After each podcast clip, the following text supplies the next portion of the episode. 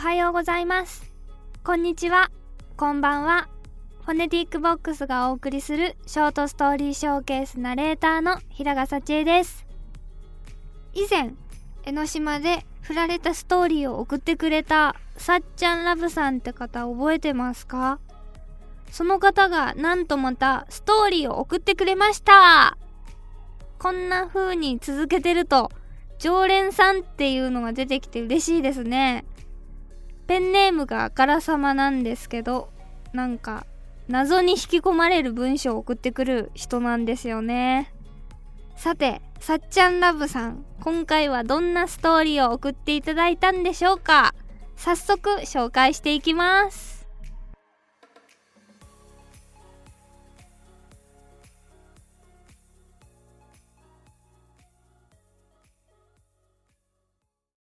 投稿者さっちゃんラブさん。岩手県。真夜中の失踪。きっかけはゲオで借りてきた映画の「はちみつとクローバー」だった。当時僕は専門学生で上京して半年以上過ぎた頃だった。平日の昼は学校に行きそれ以外の時間はバイトをしているかゲオで借りてきた映画を見るかあるいはぼーっとして時間を潰していた。就職や結婚といった人生のプレッシャーをちっとも感じることのないのんきで気楽な時間をいたずらに浪費していたのだった。その日は連休の真っ只中でバイトのない日だったからゲオに行き映画を何本か借りてみることにした。その借りてきた中にあったのがハチクロだったのだ。出演しているのは蒼井優さんや嵐の櫻井翔さんなど。ハチクロは原作の漫画が大ヒットして散々宣伝された後だったので僕はちょっと冷めた気持ちで DVD を手に取った記憶がある。内容は美大に通う男女の恋愛模様が描かれた胸キュンストーリーといった感じ。映画の中で特に僕の胸に突き刺さったのが主人公の男が自転車で東京からとにかく遠くを目指して突っ走る場面だった。何百キロをママチャリで走破した主人公の男は不老者のような風体となり公園で顔をバシャバシャ洗っていたと思う。この場面が当時の自分を突き動かしたのだった。映画を見終わるや否や僕は財布と携帯だけを持ってアパートを飛び出した。自転車でどこか遠くに行きたい。ただそれだけだった。季節は夜風が涼しい秋。時刻は深夜12時過ぎ。東京の国立市はその時間になると車の通行も少なくなりコンビニや居酒屋の明かりがやけに眩しく浮いている。国立駅付近で同じ専門学校に通うクラスメイトの女子と偶然会った。その子とは以前江ノ島デートをして僕が告白し振られた相手だった。その子はバイト終わりといった感じで彼氏と思われる背の高い男と仲良く信号待ちをしていた。まさかこんな時間にこんなところで遭遇すると思っていなかったためお互いびっくりして「おう!」と「じゃ!」だけ言い合ってすぐに別れた別れた直後泣きたいような切ない気持ちになったそれと同時にチャリ旅の行き先は江ノ島に決まった国立市から神奈川県藤沢市の江ノ島まで約80キロ当時はスマホを持っていなかったのでどの経路で行けば目的地にたどり着けるのかわからず頼りになるのは鎌倉市まであと何キロといった情報が表示されている青い案内標識だけだった。ともあれ、とりあえず僕は横浜を目指して自転車をこいだ。横浜市と江ノ島の正確な位置関係は把握していなかったけど、横浜エリアに入れば江ノ島への案内標識も見つかるだろうという漠然とした期待があった。甲州街道の府中付近を走っている時のこと交番の前に立っていた警察官に呼び止められたどうしてこんな時間に自転車で走っているのかどこに向かうのかと尋ねられ正直に江ノ島に向かっている？と答えた。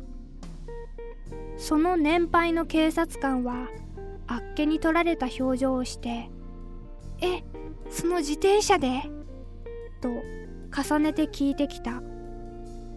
盗んだ自転車に乗っているわけでもないし長い時間も足止めされるのが面倒だったのでとにかく僕は愛想よく振る舞い青春の思い出作りのためと釈明したところでやっと納得したようで解放された。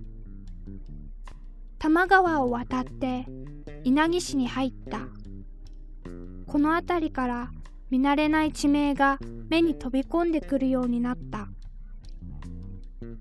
振り返らずにただ前だけを向いて自転車を漕いでいた僕はこの道で合っているのだろうかと何度も不安な気持ちになった。だけど立ち止まると不安と暗闇に押しつぶされそうになるからとにかく夢中でペダルを漕いで前進するしかなかった。コンビニの明かりが心の支えだった。深夜の道路を自転車で長距離移動している時の楽しみは2つある。一つはコンビニに立ち寄ってジュースや菓子パンを飲み食いすることだ。効果はあるのかわからないけどとにかく甘ったるいエナジードリンクもたくさん飲んだ。もう一つの楽しみは目的地までの距離を示す案内標識の数字がどんどん減っていたりして着実に距離を稼いでいるぜという充実感を味わった。何時間も自転車に乗っているとお尻がすれて座っているのがだんだん辛くなってくる。たまにとっちこぎに切り替えたりサドルとお尻の間に片手を差し込んだりしてみるのだけど効果は一時的で痛みは軽減されなかった。ペダルをこげば前に進み距離を稼げるのだけど疲労が溜まってくるとどうして今自分はこんなことをしているのだろう何のためと軽率な自分の行動を恨めしく思うようになった。体はかなり疲れているのだけど移り変わる景色に刺激され頭はやけに冴えて意味のない問答を始めた。確か「はちみつとクローバー」の主人公の男は自転車旅の末に自分の人生を左右する出会いがあって宮大工を志していたような気がする。一方その主人公に感化されて衝動的に自転車を走らせた僕には運命的な出会いなど待ち受けてはいなかった。その時の自分はまだ10代で若かったから朝までに江ノ島にたどり着けば何かが変わる気がしてがむしゃらにペダルをこいだ。ただそれだけのことだ。地図もスマホもない状態で頼りになるのは青い案内標識だけだった。ただその案内標識は車のドライバーのために作られているようで自転車の通れない道も平気で案内してくる。だから自動車専用の道路や歩道のない立教に出くわすたびに僕は絶望した。一生懸命ペダルをこいで前進した道を引き返すのはとても辛く泣きたい気持ちになった。横浜市の戸塚区を走っている時のこと。後方からけたたましいバイクの音とラッパのメロディーが聞こえてきた。暴走族だ。テレビで暴走族は減少傾向にありもはや絶滅寸前と報じられていたのになんてことだ。生きた心地がしなかった。どうやって鳴らしているのか知らないがゴッドファーザーのメロディーが僕を怯えさせた。パパラパラパラパラパラパ深夜の道路に強く悲しく響いていた。囲まれたらおしまいだ。そう思った僕は恐怖のあまり膝が笑って何度もペダルを踏み外しながら剣道を恐れ民家の塀の裏側に身を潜めた。すると物音で目を覚ました犬がワンワン吠えて僕を威嚇した。真夜中なのに前から後ろから大きな音が僕を責め立てる。キュンと縮こまっているはずなのに心臓がドクンドクンと乱暴に高鳴っている。住民が起きてきて騒ぎ出したら面倒だったからとりあえずその場を離れ竹やぶに自転車ごと突っ込み息を殺した。ブーンブンブンブン。パパラパラパラパラパラパバイクの集団がゆったりした速度で通り過ぎていった。極度の緊張から解放されてもなお僕は10分間くらい放心したままだった。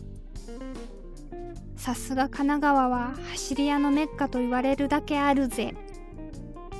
そう心の中でつぶやいて気持ちを切り替えた。鎌倉市内に入ったくらいからだんだんと空が明るくなってきた。夜明け前に着くのは無理かもしれない。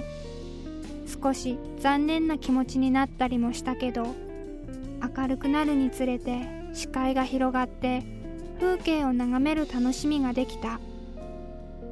時刻は6時を過ぎている。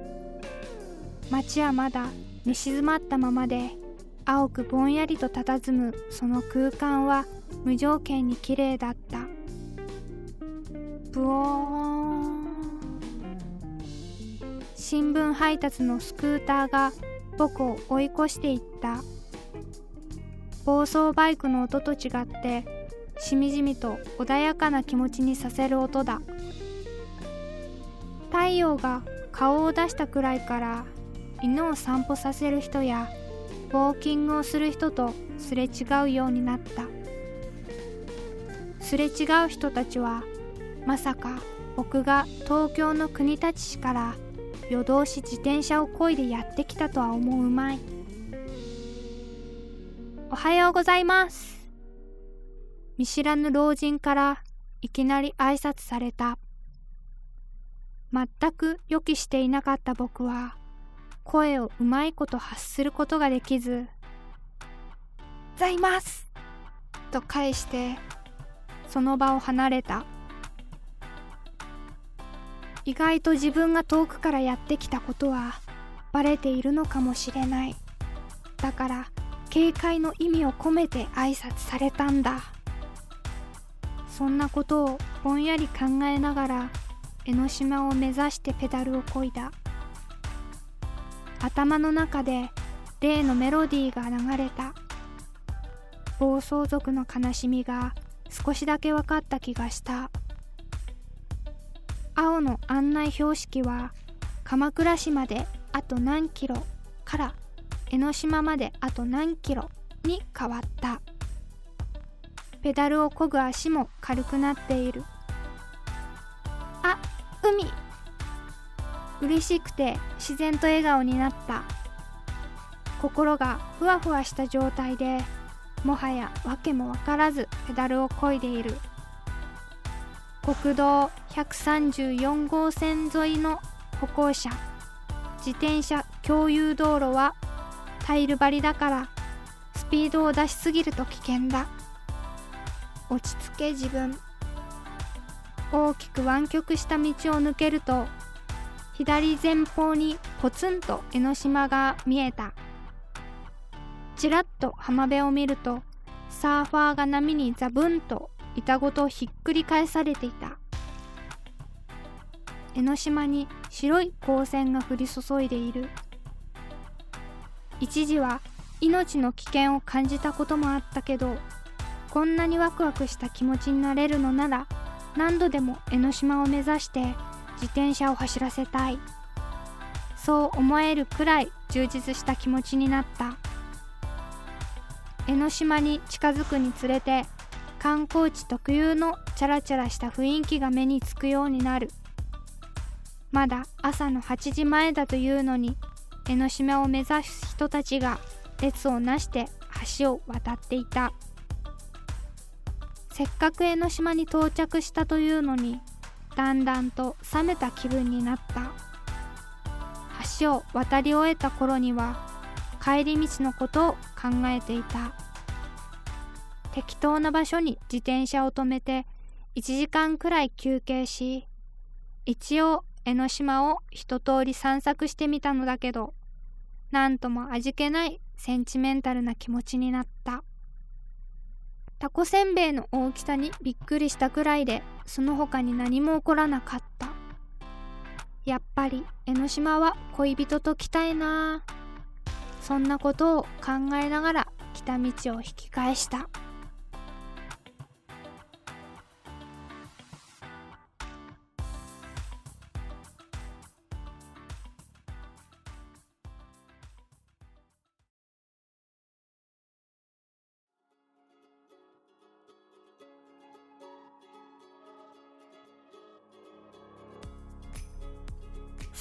ラブさん、ありがとうございます。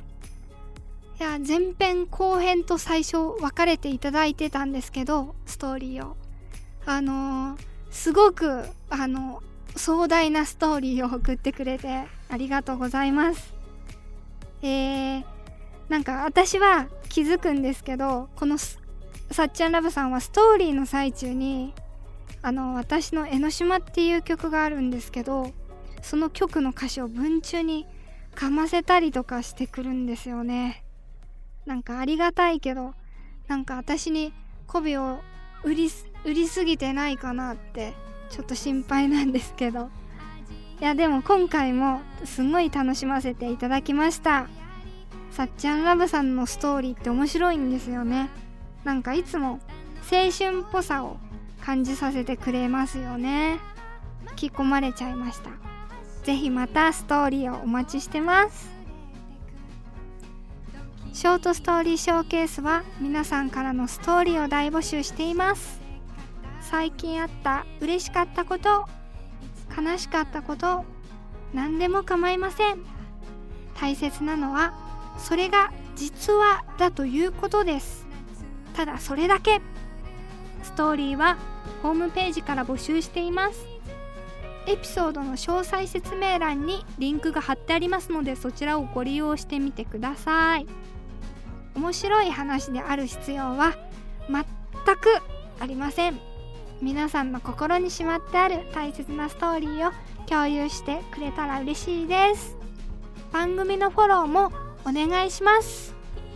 さっちゃんラブさんみたいに同じ人が何回も送ってくれるっていうのもなんか楽しくていいですね。そういうのもどんどんお待ちしてますのでよろしくお願いします。それではまた来週のストーリーでお会いしましょう。ひろがさちえでした。バイバーイ。